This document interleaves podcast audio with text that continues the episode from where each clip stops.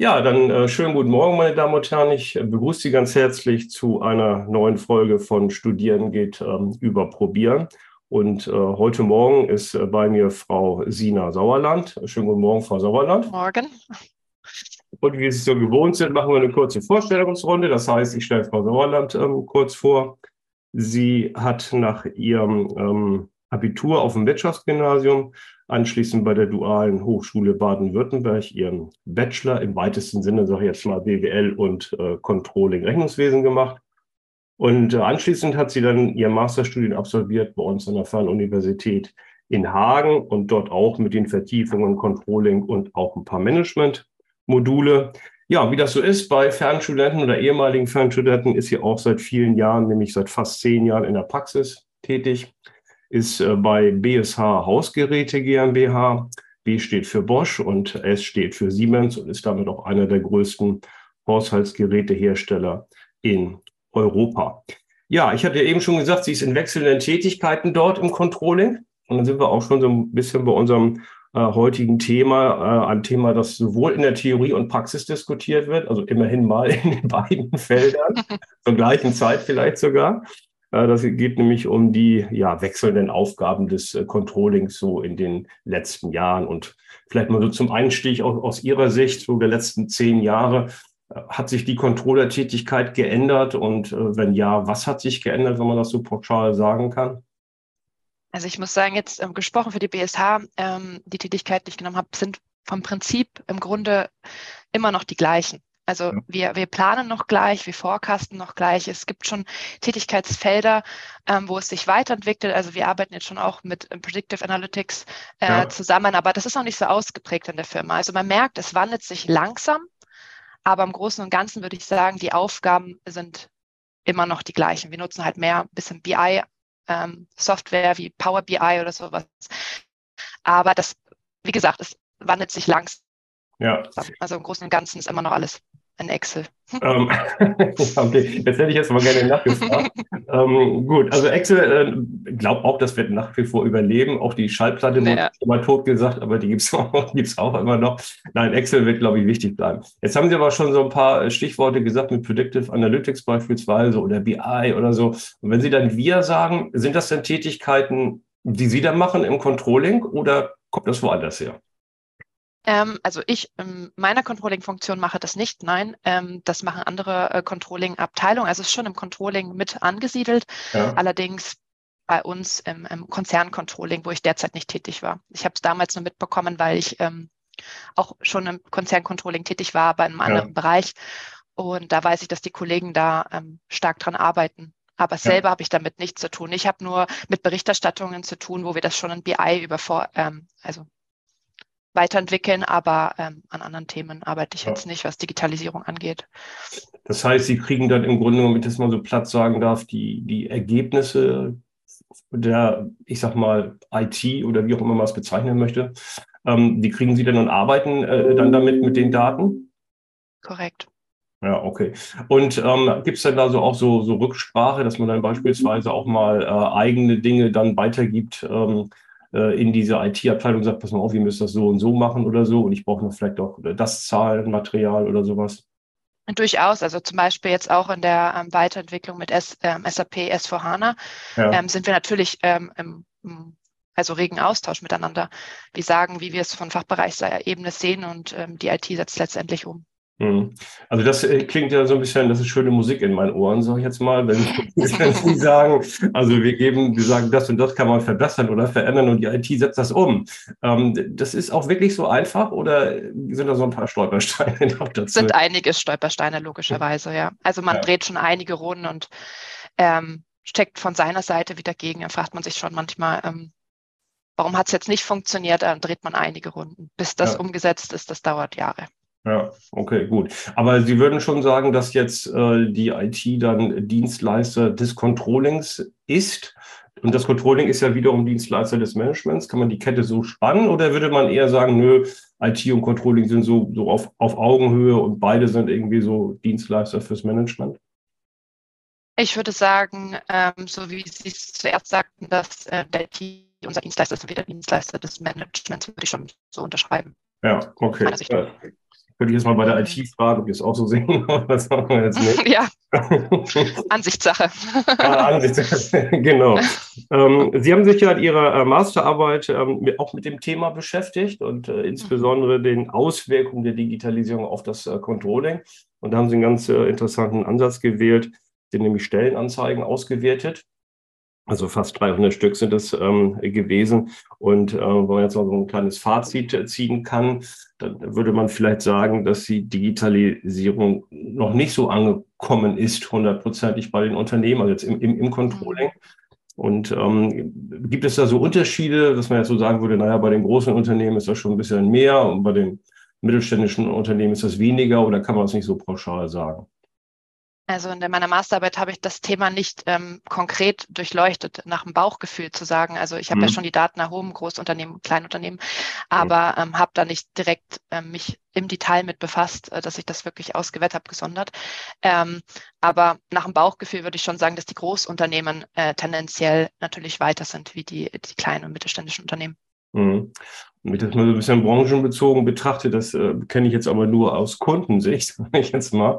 Ähm, immer so, wenn man jetzt so mit den ja, so Verwaltungen zu tun hat und ähm, Versicherungen und Branchen und ja, alles, was mit, mit Recht und Juristerei zu tun hat, sage ich jetzt auch mal, irgendwie habe ich immer das Gefühl, da gibt es keine Digitalisierung oder darf es auch nicht geben, vielleicht gesetzlich, weiß ich nicht genau. Und dass man mal einen Bogen dann schon mal am, am PC ausfüllen darf, ne, so in der PDF oder so, da muss sie trotzdem unterschrieben, also ausgedruckt werden, unterschrieben und per gelber Post weggeschickt werden. Oder ist das jetzt so ein subjektiver Eindruck von mir, dass diese Branche sich sehr schwer tut mit dem Thema Digitalisierung? Also öffentliche Verwaltung, öffentlicher Dienst habe ich in der Tat ausgegrenzt aus meiner ähm, Stellenanalyse, ja. weil genau das mir auch aufgefallen ist. Ähm, ich würde sagen, ja, also da haben Sie schon tendenziell recht, dass ähm, diese Unternehmen weiter hinten liegen. Also mhm. was ich gelesen habe, ich habe es bewusst ausgegrenzt. Ich habe gesagt, ich möchte mich jetzt eher auf die Industrieunternehmen ähm, fokussieren und ähm, vielleicht noch hier und da ein paar Agenturen, aber ähm, weil da die Digitalisierung hat einfach weiter vorangetrieben ja. wird. Und ich ja. glaube, das hätte die Analyse etwas, ähm, ja, ja.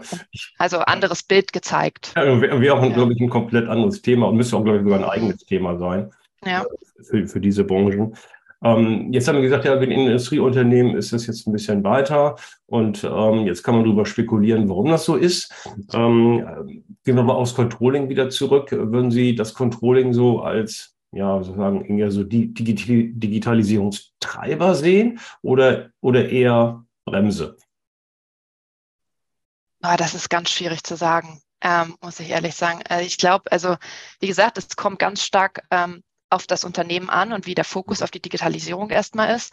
Und ich finde, es kommt auch auf die einzelnen Personen in der Controlling-Abteilung mhm. und auch auf die Management-Ebene an, inwieweit ähm, die das Thema überhaupt vorantreiben wollen. Also man wird ja hier und da ähm, gegebenenfalls auch ausgebremst, wenn der Vorgesetzte das äh, Thema nicht so sieht. Also da ist man ja schon sehr darauf angewiesen, dass auch er das in die richtige Richtung treibt. Ob jetzt der, das Controlling da die Bremse ist oder eine andere Abteilung, da, da würde ich mich jetzt nicht so drauf festlegen wollen, mhm. ehrlich zu sein. Mhm. Also würden Sie dann schon sagen, also da denke ich auch gerade drüber nach, dass es im Grunde genommen äh, das Management, also das Top-Management ja wahrscheinlich in dem Fall ähm, selber das bejahen muss, dass wir jetzt Digitalisierung machen wollen und dann irgendwie alle anderen mitnehmen? Oder ähm, meinen Sie auch, dass es so Wege gibt, dass das Controlling selber, wenn man jetzt, ich sage jetzt mal einen jungen, dynamischen Controller oder Controllerin da hat als, als Führungskraft, dass der oder die dann sagt, äh, jetzt müssen wir mal irgendwie digitalisieren und geht dann zum Management, wäre ja auch denkbar, ne? oder?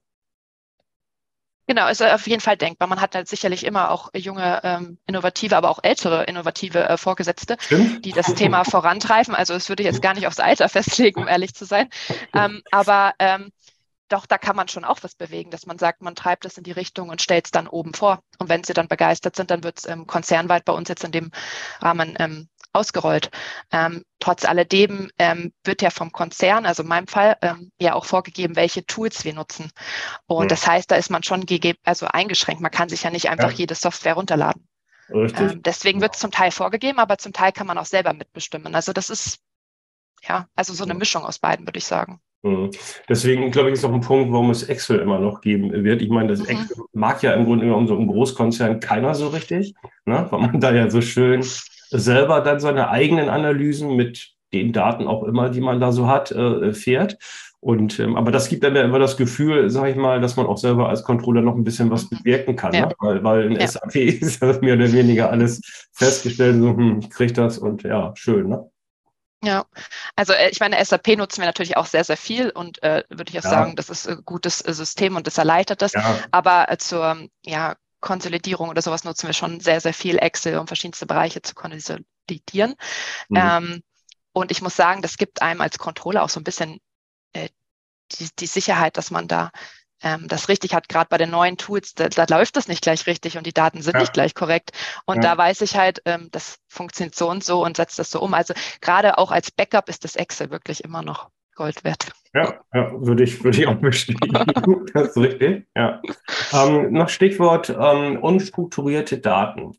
Also ähm, ich kenne das immer nur aus Vorträgen, weil ich das selber noch nie so in der Praxis gesehen habe, sondern ich sehe immer nur Leute, die das dann so vortragen, wie man so strukturierte Daten auswertet. Und das sieht bei mir immer aus wie so ein, wie so ein riesen Clusteranalysen-Plot mit irgendwie 100.000 Daten. Man kann gar nichts drauf erkennen. Ähm, oder bin jetzt nur ich so Laie? Also ist das Arbeiten mit unstrukturierten Daten beispielsweise bei Ihnen auch ein Thema, auch so Richtung Predictive Analytics? Oder würden Sie sagen, nee, das machen wir noch klassisches Controlling oder Forecasting? Hm. Ich würde sagen, also in meiner Tätigkeit mache ich schon das klassische äh, Controlling und Forecasting, also unstrukturierte mhm. Daten ist da nicht so. Sicherlich gibt es das im Konzern und da wird auch dran gearbeitet, mhm. aber ich selber äh, kann da jetzt nicht von meinen eigenen Erfahrungen sprechen, weil ich damit echt gar nichts zu tun habe in meinem mhm. Umfeld. Ja, mhm. okay. Gut, vielleicht ist es auch noch nicht so ausgeprägt und die Frage ist auch, in welchem Bereich äh, kann man das überhaupt machen? Mhm. Oder in innovativen Bereich geht, da würde ja ich als Controller immer sagen, das war radikalen Innovationen am Anfang brauchen wir gar nicht rechnen, weil das ist Glaskugel. Aber gut, okay, es wird Einsatzfelder da geben. Ähm, Kommen wir nochmal zurück äh, zu dem Thema ähm, Digitalisierung und mit Controlling und das Zusammenspiel und jetzt vielleicht so ein bisschen bezogen um jetzt mal die, die Blickrichtung jetzt so mir vielleicht gegen Richtung Ausbildung und Studium ähm, zu lenken. Mhm. Ähm, mein, meinen Sie denn, dass die Anforderungen an einen Controller jetzt vielleicht für Ihre nachfolgende Generation, muss man schon fast sagen, mhm. ähm, dass wir da irgendwas ändern müssten ähm, bei uns an der Hochschule beispielsweise ähm, im Controlling, dass man sagen würde, da müssen jetzt andere Inhalte, andere Schwerpunkte, andere Kompetenzen, andere Skills vermittelt werden, als das, was wir machen bei uns im Controlling, was ja meistens sehr technisch ist. Ne? Ja, also ich muss sagen, was mir also auch nach dem Studium ein bisschen gefehlt hat, also auch nach meinem Bachelor, ist halt einfach dieses SAP überhaupt mal gesehen zu haben. Also ja. das habe ich halt durch meine Praxiseinsätze kennengelernt, aber nicht mhm. durch das Studium an sich. Mhm. Und jetzt auch im Hinblick auf äh, allgemein, egal welche Hochschule, welche Universität. Also ich finde, man sollte schon auch mehr in diese BI-Richtung gehen, weil mhm. ich merke, also zumindest jetzt in Großunternehmen kommt es immer mehr und mehr. Und ähm, da sollte man das Thema vielleicht aufnehmen und auch, ähm, es wird ja auch immer diskutiert, ob man als Controller irgendwann Programmierkenntnisse benötigt, dass man auch solche mhm. Themen vielleicht oh. mit aufnimmt in Zukunft. Fände ja. ich super interessant, weil jetzt merke ich, also jetzt bin ich ja im Job und ich mache ja kein Studium mal nebenbei, aber trotzdem muss man sich in die Richtung ja weiterentwickeln. Und da mhm. gibt es ja auch Weiterentwicklungsprogramme in, in, in dem Unternehmen selber. Mhm. Aber der Trend geht dahin. Die Frage ist, wie schnell entwickelt sich es dahin? Deswegen ja. ist halt eine Abwägungssache, aber ich denke, es wäre schon interessant für den einen oder anderen Studenten. Also wenn man jetzt irgendwie was ändert in irgendwelchen Modulen, das geht vielleicht jetzt im Bachelor-Master-Studium schneller als noch beim alten Diplom, was ich wahrscheinlich nicht mehr mhm. kennen kann, was ich immer noch gemacht habe. Da hat sowas Ewigkeiten gedauert. Ne? Aber ich kann mich dran erinnern, wo Sie es gerade sagen, mit Programmierkenntnisse. Ähm, ich selber habe, äh, das war allerdings freiwillig, äh, damals im Studium noch einen Turbo-Pascal-Kurs gemacht. Ich glaube, die Sprache gibt's jetzt nicht mehr, aber es war damals. Sagt mir nichts. Ja, das war damals so einer der, es gab noch andere und ähm, naja gut, ich habe dann damals so, so einen Kurs drin gemacht, aber weil es freiwillig war, naja, na, ist es halt freiwillig. Ähm, aber das finde ich einen guten Punkt, dass man sowas einfließen lässt. Stichwort SAP habe ich, glaube ich, mal vor Jahren, aber schon wirklich schon länger her, mhm. mal nachgefragt. Ähm, das ist aber nicht billig übrigens. Also nicht, dass man jetzt, glaube ich, wenn man ja. an der Hochschule ist, dann machen wir mal ein bisschen SAP-Kurs irgendwie so. Also das lassen die sich richtig gut bezahlen. Da muss man sich dann bewerben und Kompetenzhochschule sein und werden wollen. Und aber da habe ich gesagt, komm, den Arbeitsaufwand mache ich jetzt nicht. Also, also da könnte ja. man, aber ich meine, wie gesagt, das glaube ich bestimmt zehn Jahre her. Vielleicht kann ich mal wieder anrufen da und fragen, was kostet das bei euch? Ähm, das ist, sind ja auch so Hürden. Da geht Excel, meinte, man sollte einen Excel-Kurs machen, das könnte man ja auch einbauen. Es gibt ja, meine ich, auch Hochschulen, die sowas haben. Ich weiß gar nicht, was bei uns in Hagen ist, ganz ehrlich, ob wir da sowas, ob man sowas da hat, so Einführung in. Ich muss sagen, also ich, ich habe Excel in der Schule gelernt. Ja. Und äh, die, die Basiskenntnisse und den Rest habe ich mir selber beigebracht. Da gibt ja. es auch ganz tolle genau. YouTube-Videos zu, wo ja. man sehr, sehr viel lernen kann. Wenn, glaube ich, ist eher diese Makro-Programmierung ähm, mhm. vielleicht das, was man sich nicht so einfach selber beibringt. Ähm, aber ich denke, das muss man ja nicht unbedingt als Pflicht ähm, ansehen äh, im Studium. Man kann ja auch freiwillige Kurse anbieten. Da bin ich mir nicht sicher, ob die Fernuni Hagen das anbietet, um ehrlich ja. zu sein. Ja. wenn es ist auch eine Aufgabe, die sich eher bei den Wirtschaftsinformatik-Lehrstühlen, also gar nicht mhm. so sehr beim Controlling, weil es etwas umfassender ist. Ne? Ähm, ja, da haben Sie aber recht. Aber ich meine, Stichwort, man kann natürlich gerade diesen Bereich auch selber beibringen über YouTube-Videos oder was auch immer. Da gibt es auch gute mhm. Sachen. Das, das sehe ja. ich auch so. Ne, aber es ist immer die Frage, okay, man ist berufstätig, man studiert und dann macht man noch alles Mögliche nebenbei. Also da muss ja. man ja auch ein bisschen gucken, wo da die Zeit ist. Ne? Ähm, ja, Sie haben ja Ihren Bachelor gemacht ähm, an der Dualen Hochschule in Baden-Württemberg. Das war ein klassisches duales Studium, ne, wo Sie auch ja. dann nebenbei einen Ausbildungsvertrag hatten mit dem Unternehmen. Ja. Korrekt. Ja. Und ähm, danach waren Sie an der Fernuniversität und da gibt es derartige Kooperation nicht. Da studiert ja jeder individuell. Ähm, wenn Sie jetzt mal, abgesehen jetzt vom Bachelor und Master, aber wenn Sie jetzt mal so die Art des Studiums ähm, vergleichen, ähm, wo sind denn da so die stärksten Unterschiede ähm, oder gibt es auch Gemeinsamkeiten? Also die stärksten Unterschiede ist erstmal, dass die duale Hochschule eher, ja, wie eine Schule ist es. Man hat eine Klassengröße, man hat mhm. nicht ähm, tausend Studenten, die man gar nicht kennt, man kennt sich untereinander. Dadurch mhm. finden sich auch schnell diese Lerngruppen untereinander. Mhm. Ähm, und ähm, man hat ja auch nicht die ganze Zeit ein Studium. Also bei mir war es so, ich hatte drei Monate Wechsel. Also ich hatte drei so. Monate mhm. Theoriephase an der Uni mhm. oder Hochschule in dem Falle und mhm. dann ähm, drei Monate im Praxisbetrieb und habe dann natürlich auch viele praktische Erfahrungen sammeln können, was mir schon auch viel weitergebracht hat im Einstieg, muss ich mhm. sagen. Also ich will das nicht missen. Das war schon eine gute Erfahrung. Mhm. Ähm, an der an der Fernuni logischerweise ist es ja doch dann sehr theoretisch. Ähm, diese mhm. praktischen Beispiele, die fehlen da. Ähm, ähm, komplett, würde ich sagen. Ähm, ist halt eine Ansichtssache, was man gerne haben möchte, was besser ist mhm. aus meiner Sicht. Mhm. Und ähm, man hat halt, diese Anonymität ist viel, viel größer. Vor allen Dingen, weil jetzt auch immer mehr online kommt. Also diese Mentoriate sind ja mittlerweile auch alle online. Also ich habe es ja am Anfang mhm. auch Präsenz gemacht, fand ja. ich immer sehr schön, weil ja. man einige auch nochmal kennengelernt hat und diesen Austausch hatte. Mhm. Und ich fand, man hat sich auch viel am Anfang, gerade am Anfang des Studiums, ähm, alleingelassen gefühlt. Also mhm. es hat ein bisschen gedauert, bis man da auch mal die ein oder andere Leute kennengelernt hat. Was mhm. ich da aber trotzdem schön fand, obwohl man diese Distanz zu den anderen hatte, es gibt ganz, ganz viele Kommunikationsplattformen, also sei es Facebook ja. ähm, oder auch, es gibt ja jetzt auch diese App, wo man Lerngruppen finden kann oder Discord, mhm. ähm, finde ich ähm, super. Also, dass man sich dahin weiter. Ansonsten vom Stoff her, äh, muss ich sagen, was viel, viel umfangreicher an, an, an der ähm, Fernonie. Ähm, man musste viel, viel mehr lernen. Ich meine, ich habe das ja jetzt auch beides berufsbegleitend gemacht. Mhm. Aber der, der Druck, wie viel man lernen musste, war in der Fernuni deutlich höher. Mhm. Und ähm, auch deutlich wissenschaftlicher wird gearbeitet. Ich hatte extreme, also was heißt extreme Probleme? Ich musste mich erstmal darauf anpassen, wie man eine wissenschaftliche Arbeit an der Fernuni Hagen schreibt. Mhm. Weil das war einfach äh, anderes Niveau aus meiner Sicht. Mhm. Also das genau. ist ja bei uns auch ein, ein Punkt. Also ich, ähm, ich, äh, ich habe mit meinen Mitarbeitern letztens über das Thema gesprochen, mhm. weil wir jetzt so feststellen, dass wir bei den in den letzten Jahren, sag ich mal, das kommt immer bei uns ja immer so schleichen, das kommt nicht so ad hoc, ähm, wir so ein bisschen festgestellt haben, dass gerade die wissenschaftlichen Arbeiten, sprich erstmal Seminararbeiten und auch äh, dann mhm. Bachelor- und Masterarbeiten tendenziell schwächer werden, muss man so zu sagen. Und wir wundern uns, weil das, was wir den Studierenden an, an Informationen geben, ne? also ja.